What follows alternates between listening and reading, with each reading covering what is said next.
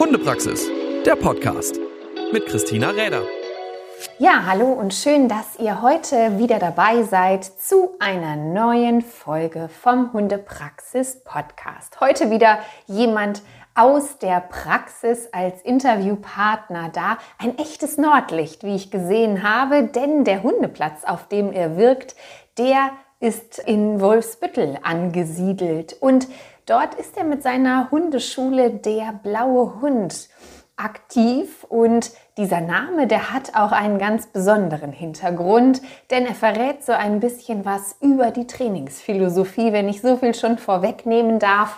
Er ist professioneller Verhaltensberater für Hunde und Katzen, ist Züchter, ist aktiv im Hundesport tätig, ja, und hat schon in diversen Online-Seminaren, Online-Webinaren, Live-Seminaren viel, viel Wissen ja, preisgeben dürfen. Unter anderem auch schon gesprochen auf dem Online-Hundekongress. Das war im Jahr 2019. Da habe ich ihn auch schon gefunden. Ja, und heute begrüße ich ganz herzlich Rolf C. Frank bei mir im Podcast. Hallo, schön, dass Sie da sind. Ich freue mich. Ja, also ich habe ja schon so ein bisschen vorweggenommen, äh, der blaue Hund, dieser Name der Hundeschule, da habe ich gesehen, das hat schon einen ganz besonderen Hintergrund ich sag mal, das Arbeiten, wie sie so gerne mit Hunden und Mensch-Hund-Teams umgehen, das hat ja eine sehr besondere Philosophie oder einen äh, Gedanken dahinter. Mögen Sie uns dazu vielleicht so ein bisschen was erzählen? Ja, gerne. Also zunächst kommt ja immer die Frage, warum ist der Hund blau?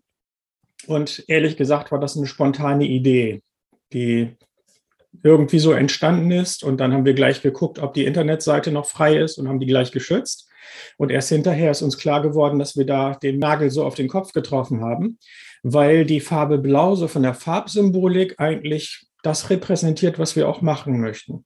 Und zwar ist das die Farbe der Freundschaft und der Erneuerung. Das heißt, es ist das, wie wir mit Menschen und mit Hunden umgehen wollen, freundschaftlich. Und auf der anderen Seite, dass wir viele Sachen versuchen zu erneuern, alte Sichtweisen neu zu betrachten und neu darzustellen oder andere Sichtweisen dafür einzurichten. Und das ist gleichzeitig die Farbe der Fairness. Und so gibt es noch verschiedene andere positive, also aus unserer Sicht positive Eigenschaften dieser Farbe, so dass es dann im Nachhinein herausgestellt hat, dass es sehr gut passt. Sie sind Autor verschiedener Bücher, unter anderem auch des Buches Frühförderung für Welpen, was so ziemlich, ich glaube, auf jeder Literaturliste steht, die vorbereitet auf Hundetrainer sein, die auch für Züchter empfohlen werden. Also ich sag mal so ein mittlerweile doch Standardwerk, was so die Aufzucht von Welpen und ja, den optimalen Bedingungen, den Dingen, die auch der Züchter berücksichtigen sollte, da entsprechend auch wirklich zu finden ist. Und ich glaube, das ist so das Thema, wo wir auch heute ein bisschen mehr darüber sprechen wollen. Denn wenn man so ein Buch verfasst, dann macht man das häufig in Ihrem Fall tatsächlich aus der sehr praktischen Erfahrung. Also es ist ja nicht dieses rein theoretische, wir denken uns, dass das vielleicht so wäre und wir haben das so ein bisschen im Versuch irgendwie, sondern es ist ja wirklich ein Buch aus der Praxis. Selbstverständlich, wobei es jetzt nicht nur aus der Praxis meiner eigenen Zucht entstanden ist, sondern ich habe immer viele Kontakte zu Züchtern gehabt und das ganze, die ganze Idee ging eigentlich los. Das ist schon 15 Jahre her. Da habe ich zum ersten Mal einen Vortrag zum Thema gehalten, was können Züchter machen in diesen ersten acht Wochen, um aus ihren Welpen richtig gute Hunde zu machen. Und das Konzept hat sich dann immer weiter ausgeweitet und da ist ein ganzes Tagesseminar für Züchter daraus entstanden und letzten Endes dann auch dieses Buch. Und wir freuen uns sehr, dass das so gut ankommt. Und ich muss noch dazu sagen, alle unsere Bücher oder fast alle Bücher habe ich gemeinsam mit meiner Frau Madeleine geschrieben. Und alles, was Blauer Hund heißt, betreiben wir zusammen. Das soll auf keinen Fall untergehen. Das soll natürlich auf keinen Fall untergehen. Dass die Dame im Hintergrund oder daneben irgendwie immer auch mitwirkt, das haben wir ja schon auch in verschiedenen Buchtiteln habe ich es auch gesehen, dass sie da auch ja. immer sehr aktiv mit drin unterwegs ist und da entsprechend auch mit im Thema Hund absolut vertreten ist da und dass ja. das ein Gemeinschaftsprojekt ist, was ja. ich sehr schön finde. Dieses Buch legt, glaube ich, den Fokus sehr intensiv auf den Züchter. Denn das ist ja so der Punkt, wo sich dann viele Geister auch scheiden wie viel tatsächlich in diesen ersten acht Wochen und ja auch schon davor im Grunde maßgeblich sich auf das Leben des Hundes auswirkt, den wir dann später bei uns zu Hause haben. Und Sie sehen den Züchter in einer sehr großen Verantwortung. Das ist vollkommen richtig. Und Sie hatten ja eben auch angesprochen, Verhältnis zwischen Praxis und Theorie. Bei allem, was wir machen, sind wir immer ganz stark an der Praxis orientiert. Das heißt, das, was wir machen, soll funktionieren, es soll möglich sein und es soll aber auch theoretisch begründet sein. So sind wir an dieses Buch auch rangegangen, dass wir also auch viel recherchiert haben dazu, aber natürlich auch die Ideen, die wir schon so entwickelt haben, in diesem Buch zusammengefasst haben. Und der Untertitel des Buches ist ja, der Züchter hat es in der Hand. Und das ist wörtlich zu nehmen. Also nicht nur, dass er die Welpen regelmäßig in der Hand hat und sollte, haben sollte, sondern dass er einen ganz starken Einfluss darauf hat, was für Hunde die Besitzer, die späteren Besitzer dann haben oder auch wenn er selber einen Zuchthund behalten möchte, wie sich dieser Zuchthund entwickelt. Und da hat äh, dieses Buch eigentlich viele Anstöße, die sich tatsächlich auch auf die zukünftige Zucht auswirken, weil mit den neuen Erkenntnissen der Epigenetik kann der Züchter im Prinzip auch den Hund, den er behalten möchte, so beeinflussen, dass tatsächlich das genetische Potenzial für die Zukunft verbessert wird. Und insofern hat der Züchter in mehreren Hinsicht die Fäden in der Hand und spielt eine ganz wichtige Rolle, was auf der anderen Seite natürlich auch bedeutet, dass jemand, der sich einen Hund zulegen möchte, genau gucken sollte, wo der Hund herkommt. Was der Züchter als erstes entscheidet, ist, welcher Hund mit welchem. Und das ist schon mal eine wichtige Entscheidung, weil man ja das Verhalten idealerweise auch einschätzen kann, der Zuchtpartner. Und ähm, dann kommt der nächste Schritt, die Betreuung der Hündin während der Schwangerschaft und dann die Frühförderung der Welpen, also in den ersten 14 Tagen bis drei Wochen und dann die weitere Förderung auf der Entwicklung zum fertigen Hund. Ein sehr, sehr großes Feld. Und ich glaube, wenn man da so ein bisschen schaut, ähm, man ist dann immer so geneigt, tatsächlich so schnell und nur um die Mutterhündin, das ist ja so häufig, dass man vor allem die Mutterhündin kennenlernt als zukünftiger Welpenbesitzer. Aber wenn wir dann schon das Thema Epigenetik ansprechen, dann ist es ja gar nicht so unwesentlich, auch zu schauen, was ist denn davor schon passiert. Also wenn man da noch so ein bisschen den Blick hinrichten kann, dass man eben auch vielleicht Generationen davor und auch so ein bisschen das Umfeld drumherum kennenlernt. Sehen Sie das als sehr großen Punkt? Also so gerade das Thema Epigenetik ja. ist ja wirklich im Kommen und es wird immer mehr erforscht, es wird immer mehr dazu auch geschrieben. Wie wichtig ist das für, oder sagen wir besser, was denken Sie, wird vor allem auch im Verhalten des Hundes beeinflusst durch die Dinge, die die Vorfahren vielleicht schon so erlebt haben? Sehr viel. Darüber gibt es auch verschiedene wissenschaftliche Untersuchungen. Da wollen wir jetzt nicht näher drauf eingehen, aber es ist tatsächlich so, dass die Erfahrungen, die die Zuchthunde vorher gesammelt haben, wenn sie beeindruckend waren, sich auch genetisch weiter fortpflanzen und an die Welpen weitergegeben werden. Also im Extremfall nehmen wir mal an, das ist eine Hündin, die ein ganz schlimmes Schreckerlebnis hatte, beispielsweise an Silvester.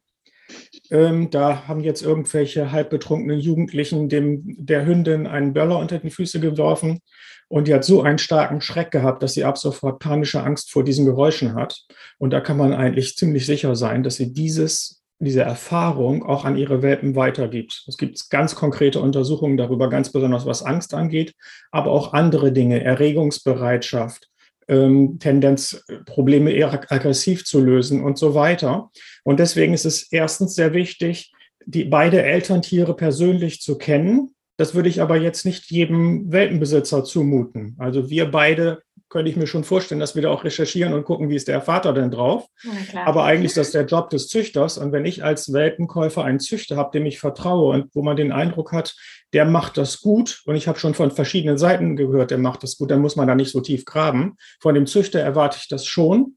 Wo wir aber gerade von Tiefgraben sprechen, muss der jetzt auch nicht sämtliche Ahnentafeln bis über acht Generationen zurückverfolgen, sondern es gibt eine relativ einfache Möglichkeit, das genetische Potenzial eines Zuchthundes einzuschätzen, indem man die Geschwister dieses Zuchthundes betrachtet. Und wenn man alle Geschwister kennengelernt hat und als Züchter weiß man zumindest möglicherweise von seiner Zuchthündin, wie die Geschwister sich entwickelt haben, dann hat man ein breites Bild davon, welches genetische Potenzial in den zukünftigen Wurf drinsteckt und ähm, kann dadurch dann auch die richtigen Entscheidungen treffen. Und das Gleiche gilt dann auch für den Rüden, wo es natürlich umso schwieriger ist, dann auch die Geschwister noch kennenzulernen oder irgendetwas darüber zu erfahren. Und das nennen wir das horizontale Pedigree, also die horizontale Ahnentafel, dass man also in die Breite geht, anstatt über Generationen und Generationen zurückzuverfolgen, weil das genetische Material verdünnt sich ja mit jeder Generation. Und durch die Geschwister eines Wurfes, wenn man dann genug hat, um das einzuschätzen, äh, hat man ein viel klareres Bild. Wieder ein Appell an die Eigenverantwortung eines jeden Züchters, da wirklich auch objektiv zu sein. Ich glaube, das ist immer so das Schwierigste. Ich meine, äh, selber als Züchterin, da ähm, weiß man natürlich auch, dass es auch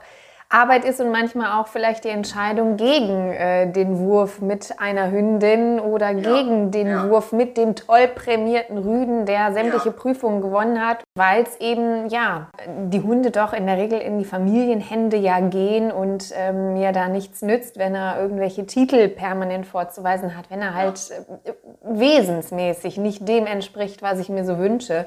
Ein Punkt, den man da schon sehr klar sehen kann. Was würden Sie sagen, was noch so in diesen ersten acht Wochen, wenn wir jetzt von der Epigenetik weggehen, also von dem, was so vorher, vor dem Deckakt äh, interessant ist, wenn wir dann so schauen, in den ersten acht Wochen, was ist so wirklich wichtig als Züchter zu berücksichtigen? Oder was sind so ein paar extra Kniffe, die man vielleicht so mit einbauen sollte? Also ich weiß, dass es immer viele Dinge gibt, die so rein verhaltensbiologisch äh, relevant wären und ähm, man kennt ja aber auch den Alltag eines Züchters. Also wenn dann so acht, neun, zehn Welpen da liegen, das ist äh, natürlich eine Menge Arbeit, da hat man sich viel Zeit für genommen, das ist auch gut so.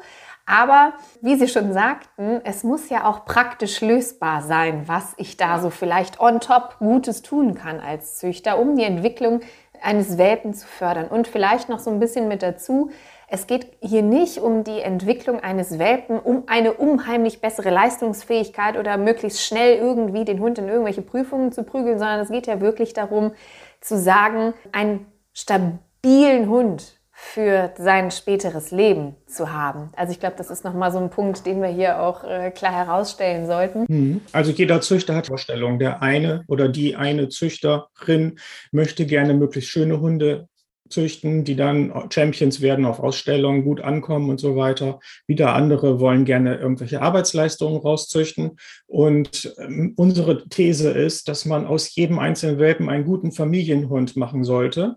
Und dann hat man auch das Potenzial, alles andere rauszuholen. Ja, also auch was Leistung angeht und so weiter. Wenn man nur auf die Leistung schaut, und da gibt es ja krasse Negativbeispiele in verschiedenen Rassen, dann haben die Leute, die Besitzer der anderen Welpen, Riesenprobleme im Alltag mit diesen Hunden. Und das wollen wir natürlich vermeiden. Und die ursprüngliche Frage war ja, was kann ich in den ersten acht Wochen machen?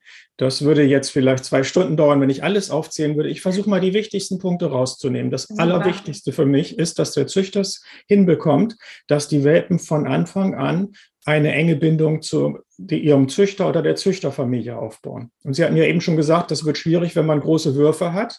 Ich habe die Erwartung, wenn jemand eine Rasse züchtet, wo große Würfe fallen, regelmäßig, nehmen wir jetzt mal Ridgebacks zum Beispiel, oh ja. dann braucht man mehr Hände. Bei meiner Rasse Border Collie sind es so vier bis sechs normalerweise. Es kann auch mal ein großer Wurf fallen. Aber man braucht dann eben mehr Unterstützung und da kann man nicht mehr jeden einzelnen Welpen jeden Tag beschmusen. Da müssen andere Leute mithelfen. Aber das ist für mich erstmal ein wichtiger Punkt, um die Bindungsanbahnung zu machen, dass der Welpe von Anfang an lernt, dass Menschen seine Sozialpartner sind und dass er in der Lage ist, sich mit denen genauso wohl zu fühlen wie mit der Mutterhündin. Und dann gibt es verschiedene Sachen, mit denen man die Entwicklung der Welpen positiv beeinflussen kann, auch schon in den ersten Tagen, ähm, indem man sie sozusagen in milde Stresssituationen versetzt. Darüber gab es mal eine wissenschaftliche Untersuchung in den 70er Jahren, wo dann bei Schäferhundwelpen so bestimmte Stimulationen gemacht wurden. Das nannte sich damals Sensor Dog Project. Und Da gibt es jetzt auch Texte dazu, wo man dann auch Anleitungen bekommt und wir haben das auch in unserem Buch beschrieben. Letzten Endes geht es aber nicht darum, dass man das jetzt wissenschaftlich lupenrein alles genauso macht, wie es da steht, sondern es geht darum, dass man sich die Welpen vornimmt und jeden Tag auch mit denen interagiert und denen neue Erfahrungen verschafft, was natürlich in diesen ersten Tagen schwierig ist, weil sie können noch nicht richtig hören und überhaupt nicht sehen. Und deswegen müssen wir die Sinne benutzen, die vorhanden sind, Gleichgewichtssinn, Temperaturempfindung und Berührung. Und da kann man ganz gezielt als Züchter ganz kleine Übungen mit jedem einzelnen Welpen machen, um sie so früh schon in ihrer Entwicklung zu fördern. Und diese, was ich eben zwischendurch gesagt habe, jeden einzelnen Welpen, das ist eine ganz wichtige Botschaft, dass man als Züchter umso mehr aufpassen muss, dass keiner runterfällt, je größer der Wurf ist. Weil speziell, wenn der Züchter jetzt schon weiß, das ist jetzt die Farbe, auf die ich die ganze Zeit gewartet habe, den will ich behalten, oder der hat die Zeichnung oder alles, was man so früh schon erkennen kann, dann neigt man dazu, den Welpen mehr zu betüdeln. Und man hat als Züchter aber die Aufgabe, alle Welpen gut aufzuziehen. Und deswegen muss man da drauf aufpassen. Ja, und das sind jetzt so die zwei wichtigen Sachen. Und eine Sache, die in unserem Buch, glaube ich, anders ist, als es sonst erklärt wird, oder zumindest etwas Zusätzliches, ist, dass wir auch empfehlen, die Persönlichkeitsentwicklung der Welpen zu beeinflussen. Dass man also nicht sagt, der Welpe ist so und so, und das wird dann zu einer sich selbst erfüllenden Prophezeiung oder der ist ein bisschen schüchtern, sondern dass man denjenigen, der so ein bisschen auf Englisch sagt man outgoing, also der immer so als erster sagt, hurra, ich bin's, dass man dem dabei hilft, ein bisschen zurückhaltender zu werden durch konkrete Übungen und auf der anderen Seite den etwas schüchteren oder zurückhaltenden Welpen, dass man mit den Mutmachübungen macht. Und das geht wunderbar.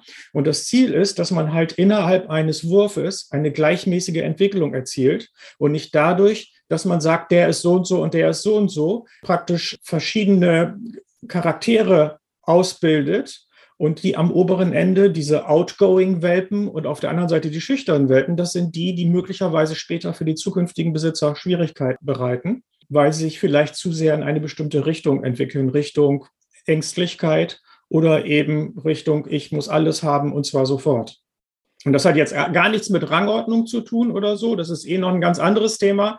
Das ist auch wichtig für mich, das rüberzubringen, dass man nicht davon sprechen kann, dass innerhalb eines Wurfes eine Rangordnung besteht, weil man dadurch gerade dieses Bild formt, das den falschen Weg aus unserer Sicht vorgibt. Weil man dann möglicherweise sagt, okay, das ist jetzt mein Alpha-Welpe, der kann jetzt immer als erster fressen kriegen und so weiter. Das ist, Bild ist schon mal total unstimmig, würde jetzt zu weit führen, das zu erklären. Aber ich als Züchter habe ich eine wichtige Aufgabe, ausgleichend zu wirken. Und wenn ich viele Welpen habe, dann brauche ich halt auch viele Hände. Dann brauche ich Unterstützung aus der Familie oder von Freunden. Und das ist auch nicht so schwer, weil die meisten reißen sich ja drum, mit solchen süßen Welpen umzugehen. Das ist wohl richtig. Und daran soll es nicht scheitern, wenn man will, wirklich auch Leute zu finden, die sich dafür eignen, einem unter Anleitung da entsprechend auch ein bisschen zu helfen. Ja, ja dieses Ausgleichende des Züchters oder diese ausgleichende Aufgabe, die finde ich sehr, sehr wichtig, denn ähm, es ist ja wirklich maßgeblich und das weiß man ja auch, je jünger ein Hund ist, desto leichter lernt er und desto leichter lernt er selbstverständlich auch aus Erfahrungen. Und wenn ich eben den schüchternen Erfahrungen machen lasse, dass es sich lohnt, sich zu überwinden, äh, immer schneller und dass es den andersherum, den Hund, der halt immer überall sofort mit dabei ist, es sich lohnen kann und es manchmal besser ist, sich ein bisschen zurückzuhalten und kurz abzuwarten. Ja. Das sind ja Dinge, die kann ich wunderbar in den ersten Wochen auch schon mit anbringen und dann entsprechend natürlich trotzdem in die Hände vergeben, die mit sowas gut umgehen können, aber eben auch schon entsprechend vorarbeiten, da mit gewissen einfachen Dingen, die man dann ja auch gut im Buch nachlesen kann. Da gibt es ja. ja viele hilfreiche Tipps mit an die Hand, was so gerade auch das Thema, ähm, ich nehme es nochmal auf, weil es ein Thema ist, was sehr, sehr viel auch zu Seminaren und so weiter führt, das Thema Frustrationstoleranz, Selbsthemmung sind ja alles so Dinge, die irgendwie ein Riesenthema aktuell immer sind. Und wenn ich Seminare zu dem Thema gebe, dann äh, spreche ich eigentlich auch schon darüber, dass es im Grunde ja schon losgeht in der Welpenkiste und so im Umgang mit den Geschwistern allein schon, also der Hunde auch untereinander. Wie viel kann ich da aber schon als Züchter darauf Einfluss nehmen? Also es ist ja so, dass die Welpen auch schon untereinander ähm, da entsprechend mit lernen und umgehen müssen. Und kann ich da als Züchter wirklich auch schon guten Einfluss drauf nehmen? Selbstverständlich, indem man den Welpen kleine Herausforderungen stellt, zum Beispiel Futterpuzzeln, also dass man denen einen gefüllten Korn gibt oder zum Beispiel eine leere PET-Flasche, wo man dann vielleicht Welpenfutterbrocken reintut und die Welpen spielen damit und dann kommt Futter raus und sie verstehen dann, wenn ich beharrlich weiter diese Flasche durch die Gegend schubse, dann komme ich an das Futter ran. Das wäre ein Beispiel. Die andere Sache ist das, was wir immer empfehlen, dass man viel die Welpen auf den Arm nimmt oder auf den Schoß nimmt und sie auch hält. Und wenn sie sie dann quengeln und runter wollen, dass man einfach ruhig bleibt und die Welpen weiter streichelt und dafür sorgt, dass sie nicht mit diesem Quengeln dann vom Arm runterkommen, sondern dass sie lernen, das auch zu genießen und dass man halt sanft sie dazu bringt, dass sie es lernen. Bei manchen ist das selbstverständlich, die nimmt man nur auf den Schoß und schon entspannen die sich und sagen, streiche mich bitte überall. Und andere sagen, ich habe Wichtigeres vor. Und bei denen wäre es dann wichtig, diese Hemmung, diese Selbsthemmung zu trainieren. Okay, ich möchte das jetzt eigentlich nicht, aber ich gebe mich mal hin und stelle dann fest, es tut mir gut. Das sind jetzt so Beispielübungen. Und je mehr man sich im Training auskennt und auch gerade beim Thema Selbstkontrolle oder Impulskontrolle, wie es heute oft genannt wird, desto mehr Übungen kann man mit den Welpen auch machen.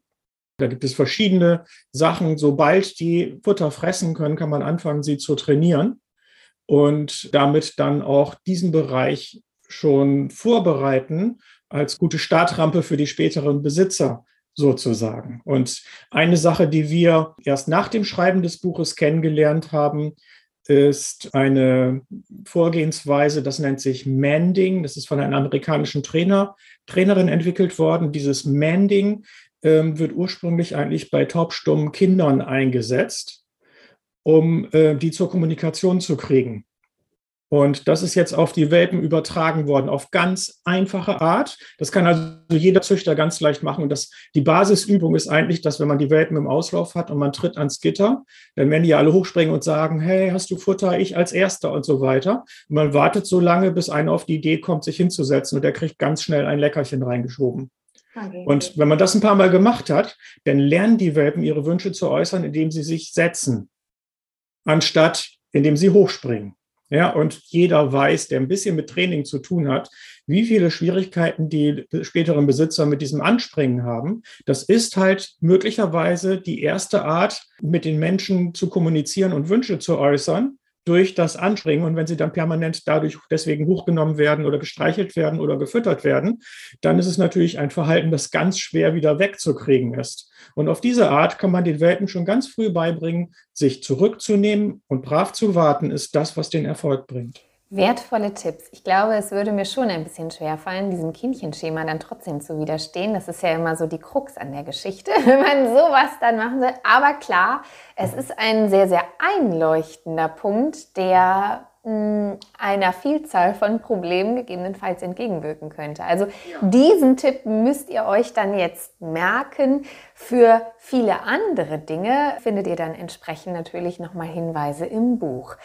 Ein Punkt, der auch genannt wird, und das äh, möchte ich einfach noch kurz zum Schluss ansprechen, es gibt ja auch die Welpen, die jetzt nicht so optimal und easy groß werden und so durchdacht, wie wir uns das eigentlich so wünschen und was, glaube ich, auch die einfachsten Startbedingungen für einen jeden Hundebesitzer sein können, wenn er einen Züchter hat, der sich seiner Verantwortung bewusst ist und da entsprechend auch tätig ist im Vorfeld. Es gibt natürlich auch andere Umstände, wo wir ein bisschen besondere Maßnahmen ergreifen müssen. Und auch darauf gehen sie im Buch ein. Also wenn ich jetzt so zum Beispiel den Einzelwelpen, der halt auch mal vorkommt, nehme, der besondere Bedürfnisse hat und wo man als Züchter entsprechend sehr anders vielleicht noch agieren sollte. Oder auch Tierschutzwelpen, die halt ähm, natürlich vielleicht in den ersten Wochen nicht das Leben haben, was wir bei einer sehr bewussten Zuchttätigkeit vorfinden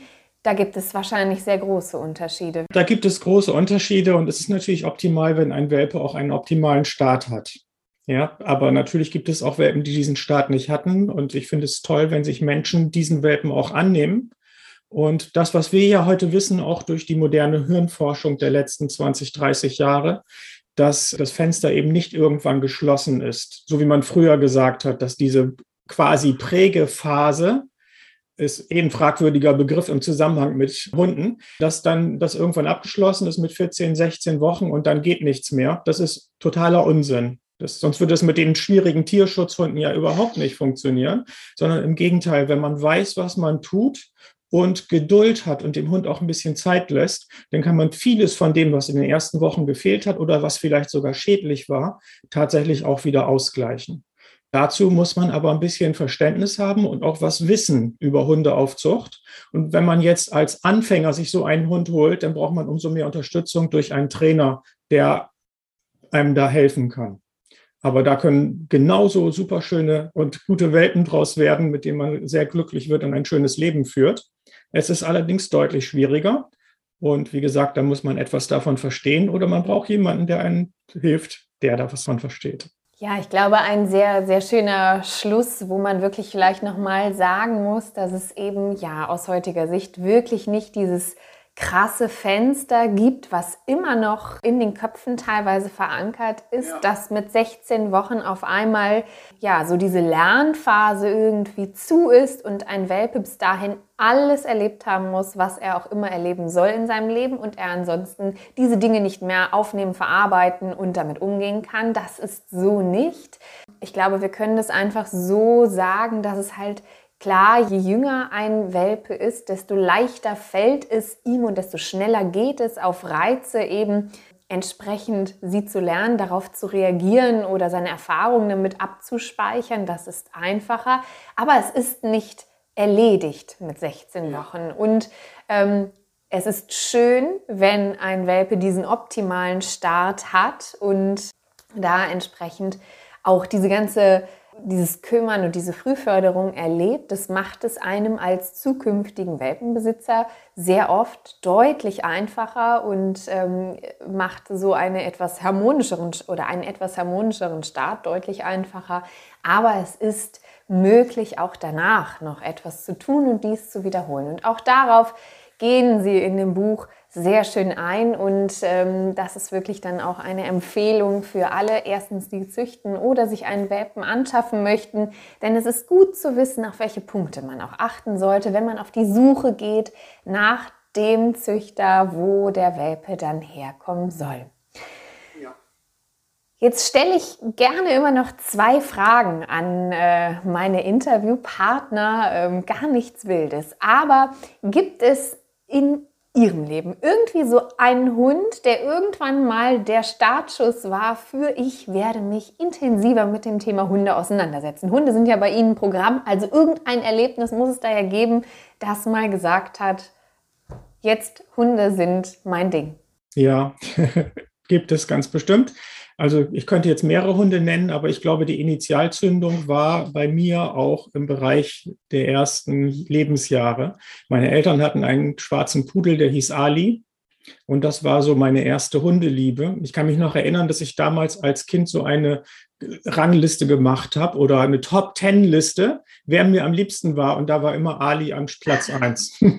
ja, gut. So, so ist es ganz einfach. Und bis heute mag ich Pudel total gerne. Ich brauche nur einen anzufassen und dann fühle ich mich wieder gut. Ja, das sind so diese ersten Erfahrungen, die wir in unserem Leben machen, die äh, sind dann irgendwie auch fest verankert ja. mit dabei. Auch bei uns. Bei uns ne? auch. Auch die Frühförderung ja. bei uns, die ist da auch maßgeblich ja. entscheidend. Wer begleitet vierbeinig aktuell das Leben? Wir haben aktuell vier Hunde. Und die älteste ist die Panda, eine Border Collie Hündin, die ist jetzt 13 geworden und schon so ein bisschen, hat schon leichte Altersschwächen, hört nicht mehr so gut. Aber das ist ähm, ein ganz toller Hund nach wie vor und wir sind total froh mit ihr. Dann haben wir äh, die Kismi, die ist jetzt sechs Jahre alt, wenn ich richtig liege. Das ist auch ein Border Collie. Und dann kommt so in der Alterspyramide die kleine Fanny. Das ist die Hündin unserer Tochter, eine Mini-Aussie-Hündin oder Miniature American Shepherd, heißt das ja heutzutage korrekterweise. Und dann haben wir noch die jüngste Border Collie-Hündin, die ist jetzt 18 Monate. Und das ist eine aus dem letzten Wurf. Also so ein bisschen die Alterssparte quer durch. Da ist dann immer Leben in der ja. Bude, weil man natürlich so jedem ein bisschen gerecht werden will und da auch sehr unterschiedliche Bedürfnisse hat. Sehr schön.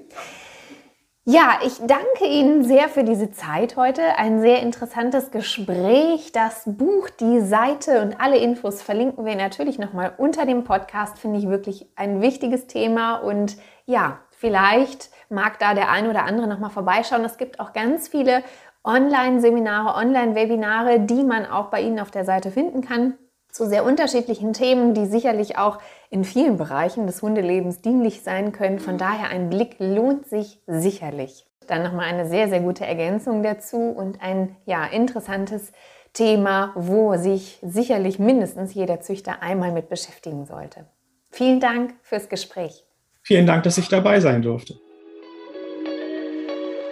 Hundepraxis, der Podcast mit Christina Räder.